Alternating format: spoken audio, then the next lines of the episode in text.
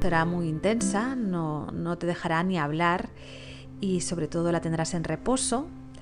La saturación puede bajar o no, eso ya te lo explicaré con detalle en otro post. La tos será tan intensa que no te dejará hablar. Los vómitos eh, no serán controlables, o sea, no pararás de vomitar y vete con mucho ojo porque te puedes deshidratar.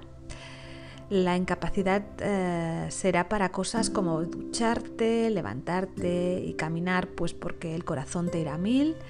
Puedes sentir opresión o dolor en el pecho, frialdad, sudoración fría, incluso puedes tener manchas azul violáceas, eh, puedes esputar sangre, o sea, cuando saques como moquito, pues ese moquito puede ser con, sangre, más allá de un hilillo.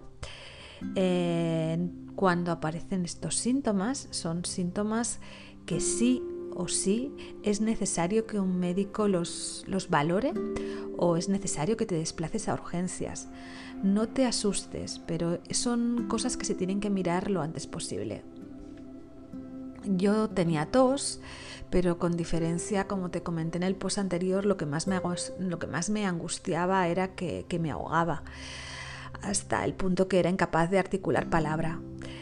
Utilizaba un pulsioxímetro que es el encargado de medir la saturación de oxígeno en los tejidos. Siempre se mantuvo los primeros días sobre el 96%, que es bueno, que podría ser normal hasta cierto punto, pero una noche llegó a bajar a 91. Fue entonces cuando supe que la cosa no iba bien y que, era necesario pues ir a urgencias.